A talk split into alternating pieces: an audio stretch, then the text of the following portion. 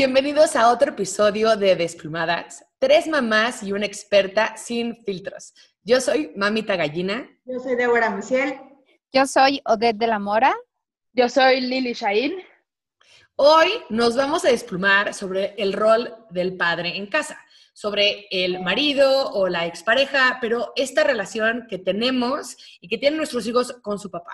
Vamos a poner, ahora sí que las cartas sobre la mesa este no es un programa nada más para que sepan de ataque, es para hablar sobre pues la responsabilidad. ¿Quién desea dar su primer punto de vista? Bueno, eh, ¿cómo ves, Débora? ¿Voy? Vas, vas, vas. Son muchos, obviamente es un tema que puede dar para mucho. Eh, el mío principalmente es eh, cómo, cómo hoy en día tenemos que actualizar estos roles de la familia, de trabajar, de somos mujeres mucho más completas, que hemos salido a hacer otras cosas, que ahora trabajamos y además somos mamás, pero además somos muchas cosas, que es un poco lo que hemos platicado en otros programas. Y que eso necesita de un acompañamiento de la pareja y del hombre a actualizar las responsabilidades, a compartirlas. Que esta dinámica de cuando el papá se iba solo a trabajar y la mamá regresaba, se quedaba en casa y cuando regresaba ya no ayudaba, pues ya no nos está funcionando por todo el ritmo que traemos allá afuera, por todo lo que necesitan hoy en día los niños y con ahora el COVID, bueno, peor, porque tenemos que hacer todo juntos en casa y con unas medidas a las que todos nos estamos adaptando. O sea, yo siento que sí hay muchos papás que sí, o sea, sí están presentes, pero no están ahí, ¿no? O sea, y no lo digo en mala onda, sino hay muchos papás que, que llegan y juegan y, y como que están en, en, la parte divertida, ¿no? Y creo que eso es también un, una parte que, que, que, sufrimos las mamás, ¿no? Que nosotros somos así el policía malo y los papás son a toda, ¿no? Y más ahorita en el, como dice Lili, con COVID, ¿no? O sea, esto ha como como que echar un poco de más responsabilidad, pues la verdad es que toda la familia, porque desde los niños que tienen que o sea, saber que tienen que estar enfrente de la computadora aunque les choque, ¿no? Y pues los papás estar atrás de ellos, pues viendo que efectivamente estén haciendo el trabajo.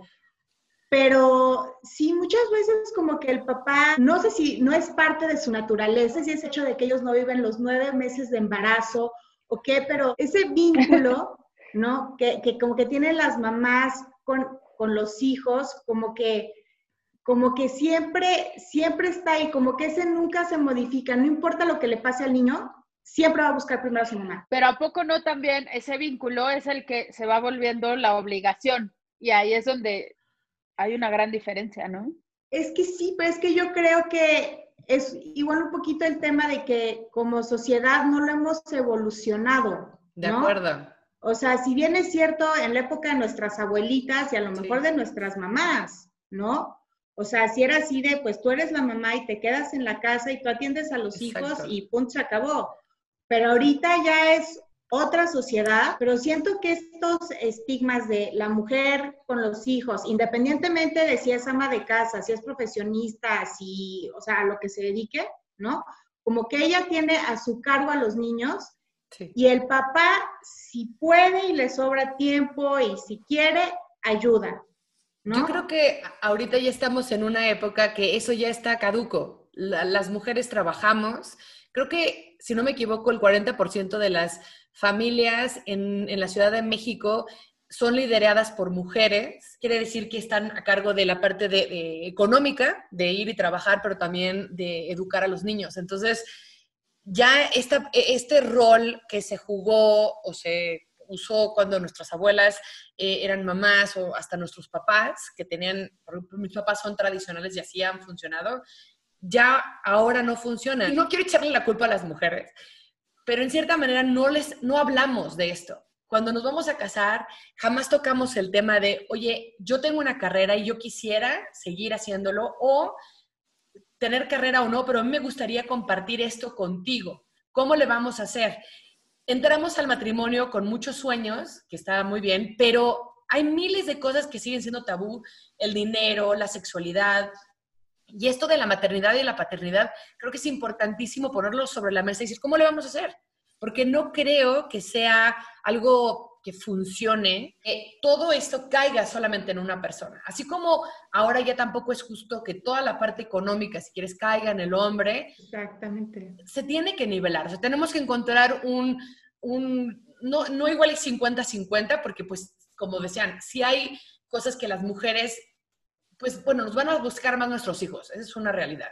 Pero sí podemos dividir las labores para que no sea tan pesado porque es imposible ahora en tiempos de COVID como todo cae a ti. O sea, yo estoy divorciada, entonces de verdad es como una ola imposible que gracias a Dios tengo ayuda en casa, pero eres, eres la que cocina, lava, hace la tarea con los niños, trabaja, eh, ahorita hacemos, ¿no? Desplumadas, o sea, no, no es posible hacer todo. Yo lo que opino es que hice, de hecho, mi tesis de licenciatura hace uy, 20 años para ser exactos, en el 2000, sobre la naturaleza de la mujer y por ende del hombre, ¿no? Era una, era una tesis como pues para explorar y la verdad es que, y eso que ya es una tesis, digamos, bastante vieja, esto de la naturaleza curiosamente cambia de cultura en cultura. Entonces, si cambia de cultura en cultura, entonces no es tan natural, ¿me explico?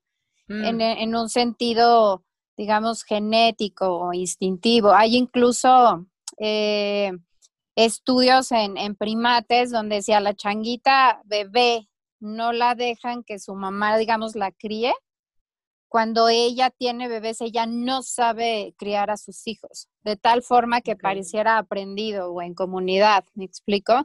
Entonces, realmente yo pensaría que es eh, que definitivamente creo muchísimo en la genética y sí hay ciertos instintos, pero esta cuestión como de la mujer y les corresponde el cuidado 100% y para eso nacieron, la verdad es que es en gran medida una, una creación cultural que podemos ir modificando, pues porque ya no vivimos en la época del mamut, que es a, la, a donde todo el mundo se va con estas explicaciones biologicistas. Entonces, eh, y creo que está mucho en la cultura desde cómo desde niños, pues los, los muñequitos son para, los, para las niñas. Y a ver, ¿por qué no tienes tú un muñequito y también desde que eres niño aprendes a, a, a mecerlo, a darle su, su biberoncito, su pañalito, que hay por ahí una marca que en ese sentido a mí me gusta porque los muy chiquitos les gusta tener este muñequito para, para cuidarlo. Entonces, creo que desde, desde chiquititos podemos irles inculcando el cuidado de lo que se considera materno, que es el cuidado de los hijos o, de lo, o de los seres eh, indefensos. E incluso cuando son este cuando son más grandes, cuando son, son adolescentes. En, por ejemplo, en mi experiencia, aunque mi papá venía de una familia también muy tradicional, él fue de los mayores de nueve hermanos, ¿no? Entonces a él le tocó pues, cuidar como a fuercita, ¿no? Entonces, él fue en ese sentido un excelente padre muy, muy presente siempre que pudo y un excelente abuelo de cargar, jugar, cambiar pañales, bañar, porque fue algo que aprendió desde que era niño. Él seguramente cuidó a sus hermanitos, porque sí es definitivo y hay estudios, con mucho gusto lo, lo pondré en mis redes sociales, donde aunque las mujeres ya estén incorporadas al trabajo, sigue totalmente inequitativo el cuidado. Y no se diga cuando son divorciados. O sea, esta modalidad de cada 15 días es una participación muy pequeña de los padres en la educación, crianza y cuidado de los hijos, en mi opinión. Totalmente. Yo creo que sí tiene que haber ya un cambio, pero también tiene que estar generado por nosotras pedirlo. Hay muchos niveles para, para realmente desmenuzar o desplumar este asunto. Creo que, como nos dice Odette, eh, a lo mejor entonces no es tan natural. Sí hay una porción biológica del asunto, evidentemente que es insustituible. Pero esta parte de los roles entonces va siendo un aprendizaje social. Pero ese aprendizaje social tiene muchos niveles. En México, por lo menos, el, ah, es que eso es de mandilón o eso es de este, gay o eso es de, o sea, va, ajustándose a como si los hombres que se dedicaran a ayudar a la mujer fueran menos. Esa es como una parte social de, este estereotipo de lo que debe de ser el hombre.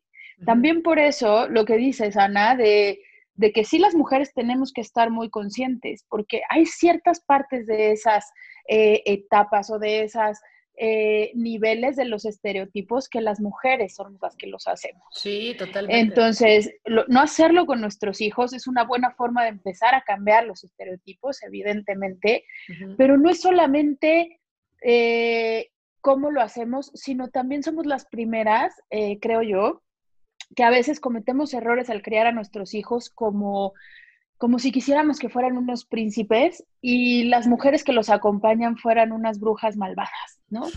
Entonces, eso, e, eso va formando también, yo creo, o tú me corregirás, Odette, pero en esas capas de cómo vas formando el estereotipo de un hombre, creo que son esas partes donde las mujeres podemos poner mucha atención y hacernos un poco responsables, ¿no? Que hoy en día los niños ya ven a, mujeres más enteras, más que salen a trabajar, que no están en la casa horneando el pay y que lo ves en la tele y lo ves por todos lados, está cambiando rapidísimo. Pero mientras creo que la formación más cercana no cambie, como que no terminas de romper esa influencia, ¿no? O sea, voy a retomar un poquito lo que comenté hace un par de, no me acuerdo si fue en el programa pasado en el anterior, que les decía que cuando yo llegaba a mi punto máximo de estrés, pues le pedía ayuda a mi marido, ¿no? Eh, que pues también por ahí comentábamos de que pues no es tanto de pedir ayuda, sino es su responsabilidad. Sí, sí es su responsabilidad, ¿no? Y creo que es lo que estamos platicando aquí y, y eso es un hecho innegable. Pero otro hecho innegable es que ellos muchas veces, les digo, a lo mejor por este mismo, o sea, esta misma naturaleza de, que pues, ellos no, no, la tienen, ¿no? Pues sí hay que como que pues darles un empujón, ¿no? De decirle, oye, no, vente para acá y necesito ahorita que porfa, en lo que yo hago esta cosa, tú te dediques a hacer esta otra o, o sea, como que, pues sí, muchas veces decimos, ¿no? Oye, ¿cuántos hijos tienes? Pues tengo tres, no, tengo cuatro, porque mi marido cuenta como un niño, ¿no? O sea, yo creo que por ahí va también un poquito de sentido, ¿no? Porque muchas veces al marido también le tenemos que decir qué hacer.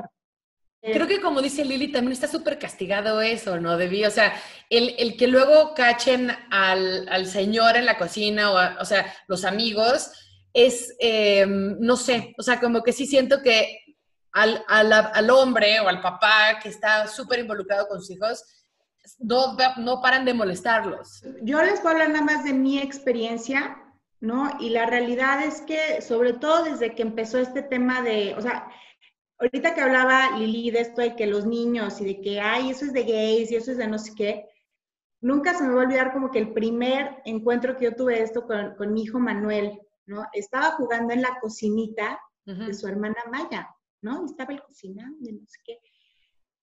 Y llegó Manolo y como que para mí fue así de, ¡oh, a ver qué dice! ¿no? y lo que me dijo Manolo fue, ¡mira!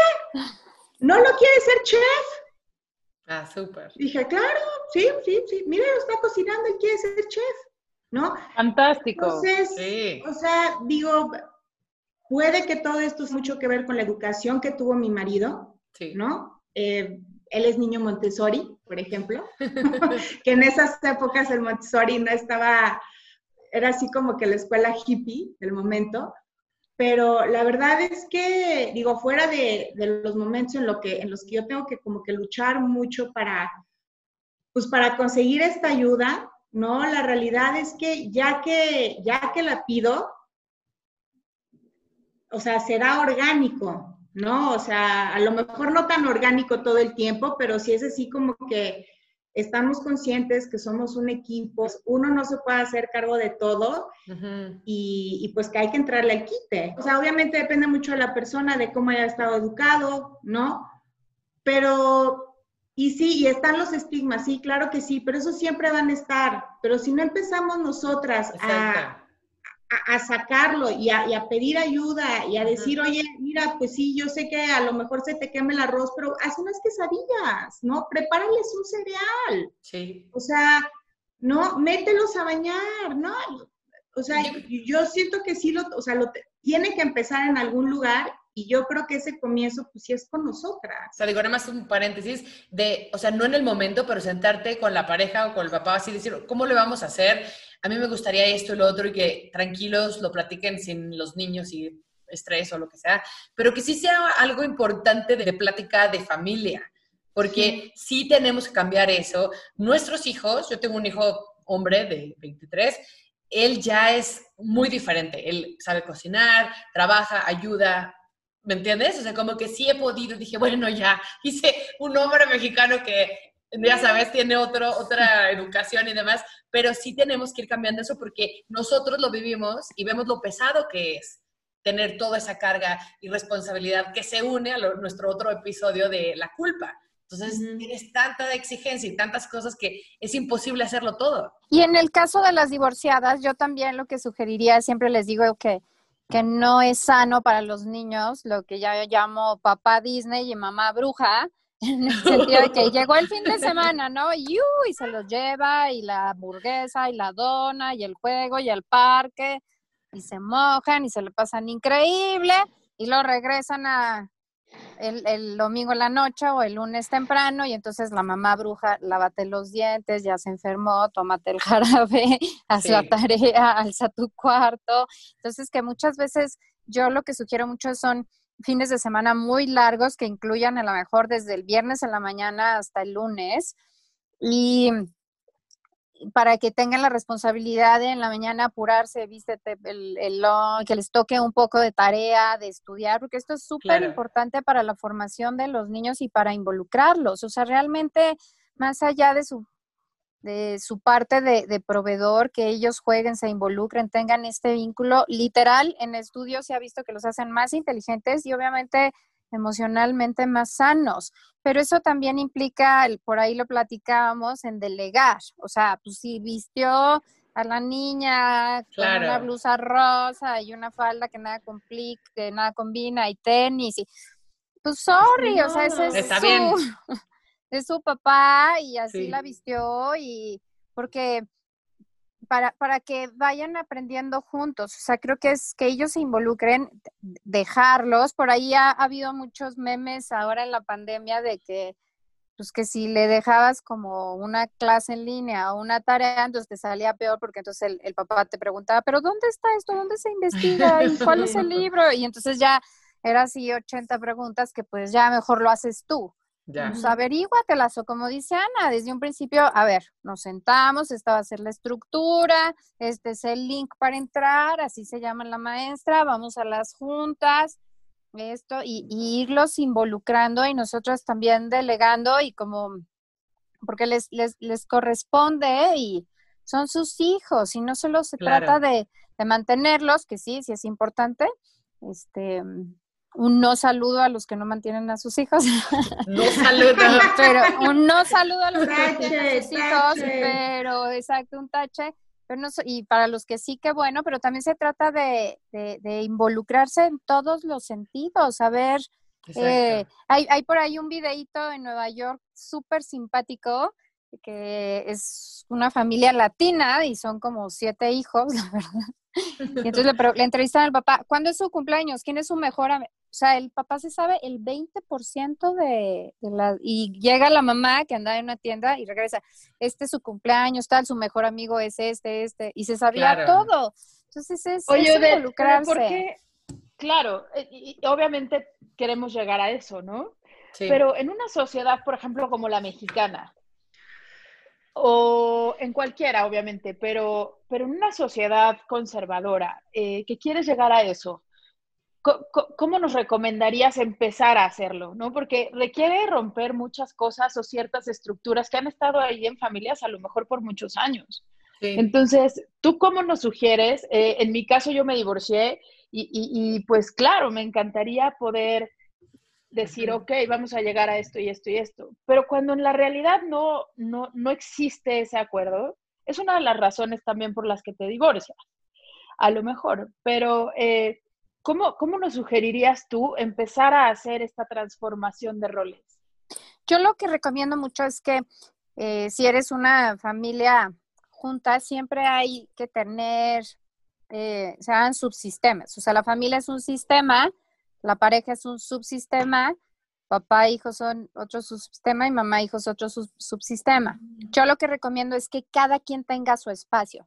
O sea, los papás tienen derecho a tener su espacio, su intimidad, ver una película solos, irse a cenar sin los hijos y que a veces el papá se vaya, o sea, que se vaya con los hijos, aunque estés casada, solos, o sea, un domingo al mes te tocan a ti los niños y yo me quedo a hacer lo que quiera o... Toma nota, este, Debbie.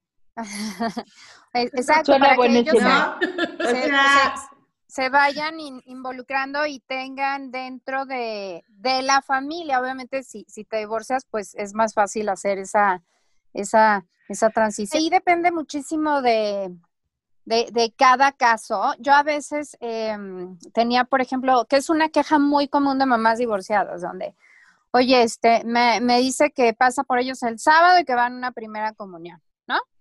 Entonces, pues ahí está la mamá, toda linda, por el bien de sus hijos, ¿no? Que, quede bien. Entonces se los entrega súper bien vestiditos para la primera comunión, peinados, zapatito. Claro, porque los vestidos de las mujeres, obvio. Obvio. exacto. Entonces, es más fuerte que yo, perdón. No fue shorts a la primera comunión, ¿verdad? Exacto. Entonces ya, pues llega el papá divorciado con sus hijos y todo el mundo, ay, qué lindos hijos. Y es como, ok, perfecto, ¿qué, les vas a poner? ¿Qué, ¿Cuál es como la, la, la, vestimenta, ¿no? La etiqueta. ¿Qué tienes planeado ponerle? ¿Cuándo se los vas a comprar? Este, te los entrego si quieres el viernes para que vayan de, compras y este, los, pues puedan ir los hijos a la primera comunión. Yo encantada, me lo felicitas. O sea, tú estás diciendo que, si tienen una primera comunión, les dé, le des al papá la responsabilidad de todo, de cómo se van a vestir, de que vayan de compras, que los vista, etcétera, etcétera, y que tú no lo asumas como mamá. Sí, o sea, te, te, lleves bien o no, sobre todo si no cooperan mucho. O sea, hay mamás que me dicen, es que yo por mis hijos, o sea, tengo que recortar gastos para comprarle el vestidito para la primera comunión y ellos reciben en la puerta a la niña súper linda. Sí, Entonces es, ah, ¿tienen una primera comunión? Ah, perfecto. Entonces delegas la responsabilidad. Ah, ¿cómo, lo, cómo piensan ir? ¿Cuál es eh, la, la, vestimenta? ¿Cómo te lo estás pidiendo? Ah, que tiene que ir muy linda. Ok, ¿cuándo lo van a ir a comprar? Te paso las medidas de, de tu hija o de tu hijo o mídelos. O sea, como no resolverles. Oye, pero hasta lo entiendo muy bien, suena muy bien, pero, pero hasta dónde, porque en, en, lo personal siempre llega este punto en donde dices, caray, mis hijos se están yendo en medio porque a lo mejor no sé si le va a ir a comprar el vestidito, o no sé si de verdad lo va a ir a comprar el regalo de la fiesta, no sé si, o sea, hasta dónde sueltas la responsabilidad a ver qué pasa, porque lo que pasa como mamás es que volvemos a lo mismo que hemos platicado, pero pero dices, prefiero hacerlo por ellos a arriesgarme a, que no tengan o a que la pasen mal o a que lo sufran. ¿Hasta dónde, hasta donde no afecte el bienestar emocional, físico de tu hijo? ¿Ok? Evidentemente, si afecta el bienestar eh, físico de tu hijo, emocional, como dejarlo abandonar una fiesta, por supuesto que tienes que proceder legalmente y por supuesto que tienes que tomar otras medidas, de acudir con un psicólogo o algo. Eh, yo estoy hablando, digamos, de, del papá eh, normal, medio, que sí cumple, pero que no está muy involucrado, muy acostumbrado a involucrarse. Mi consejo es como para estos papás que, pues, allá andan muy felices por la vida y nosotros como mujeres resolviéndole todos. En caso de situaciones más graves, yo sí sugiero pedir ayuda profesional y o legal o sea, abandonar a un hijo en una fiesta, sí, no, bueno. a mí sí me parece, o sea, ya rebasa esa línea, o sea, un poquito como dices, ¿hasta dónde? Pues hasta donde no afecte su bienestar. Sí, pero mira, yo te voy a ser honesta, o sea, hasta viviendo en la misma casa, luego pasan situaciones similares. Claro. O sea, en la que tu hijo al día siguiente, o bueno, sabes que tu hijo tiene la estrella del salón ¿no? Y entonces les toca llevar un lonchecito para sus amigos y entonces pues, tú le dices a tu marido, oye, por favor, ve a comprar las donas, ¿no? para llevarlas al, salón del niño. Y de repente ves que son las ocho y media de la noche y no han ido a comprar las donas. Y le dices, oye, espérate, pero esto te lo pedí hace dos días, te lo recordé hoy en la mañana, antes de salirme a la oficina, te, te marqué y te volví a decir, estoy llegando y no están las donas. Y estos los necesitamos para mañana a las siete y media de la mañana. Entonces ahí sí es un poquito esto lo que, lo que dice Odette, que, que está mal que hagamos, ¿no? O sea, somos facilitadoras, pero el tema aquí es también lo que tú decías, Lili, o sea, si, si no entramos al quite en ese momento y, y no lo resolvemos en ese momento, ¿qué pasa? O sea, llegan nuestros hijos a su evento en la escuela sin donas, o sea, a mí eso, o sea, a lo mejor pues, puede parecer muy banal, ¿no? Pero pero imagínate, iban todos sus compañeritos llevando un lonchecito durante no sé cuánto tiempo y que tú seas el único que no lo llevó. Sí, Digo, sí, tienen cinco ah. años, seis años, ok. Sí. ok, ¿no? Pero, pero imagínate cómo se siente el niño. No, eso no pasa, exacto. Si estamos nosotras, no pasa. O sea, lo vamos a resolver. lo vamos a resolver. O sea, es como, bueno, no sé si alguna vez vieron el meme este, perdón, lo tengo que decir, el de si la película de Buscando a Nemo lo hubiera buscado su mamá, hubiera durado cinco minutos. no, de acuerdo. No, estoy totalmente de acuerdo que pensando contigo y desmenuzando un poco, te fijas cómo se van poniendo estas eh, capas, estoy no sé cómo decirlo, sí capas, en donde sí tratas de soltar para que pueda haber este cambio de roles, pero si sueltas demasiado, la verdad es que siempre va a haber un costo y el costo normalmente va a ser para los niños. Pues sí, pero es un poquito también como el orden dada, no supervisada, jamás dada, ¿no? Ok, va, pero aquí estás hablando, bueno, en mi caso, de mi marido, del papá de mis hijos, y le estoy pidiendo algo completamente viable, como es subirse al coche, ir a Krispy Kreme, que está 15 minutos, comprar unas donas en el, o sea, en el coche, o sea, ni siquiera se tiene que estacionar y regresar a la casa.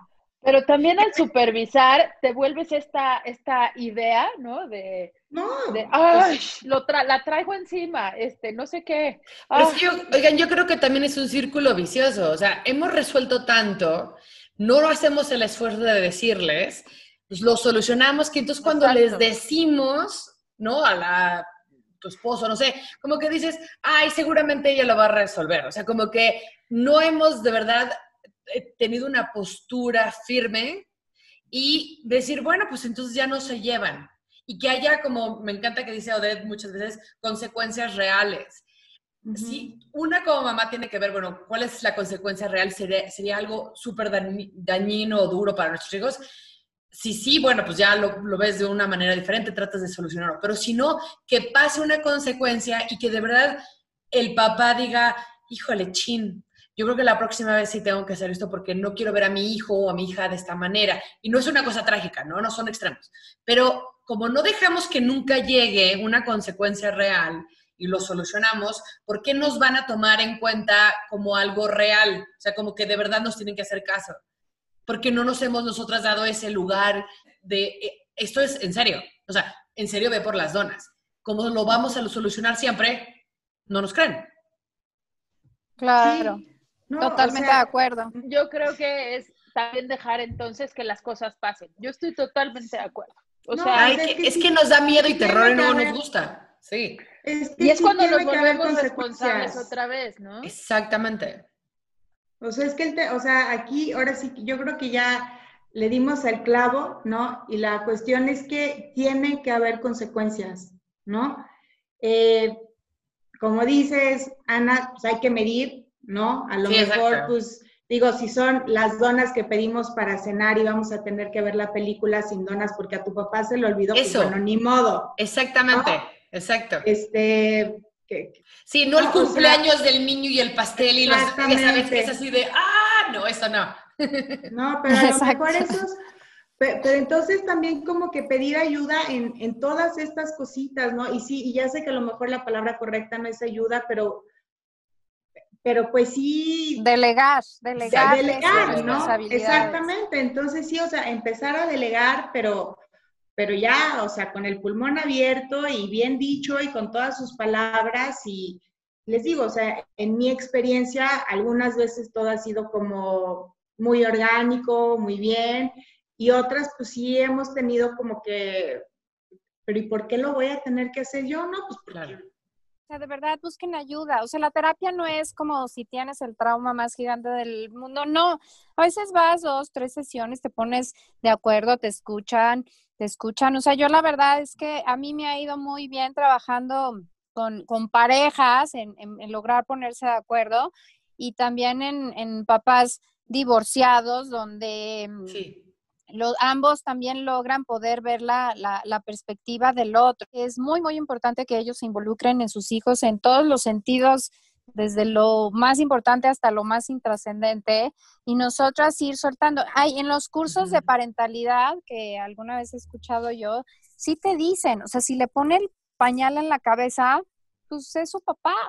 o sea, ya tendrá que aprender a dónde, va el, dónde va el pañal, pero sí tenemos que soltar pian pianito y por supuesto mientras no esté el niño en peligro. En riesgo de absolutamente nada. Sí, mientras no lo deje con un cuchillo y una vela, ¿no? Así sí, está cuidando hay, solo. Hay compilación de, de, de videos, ¿no?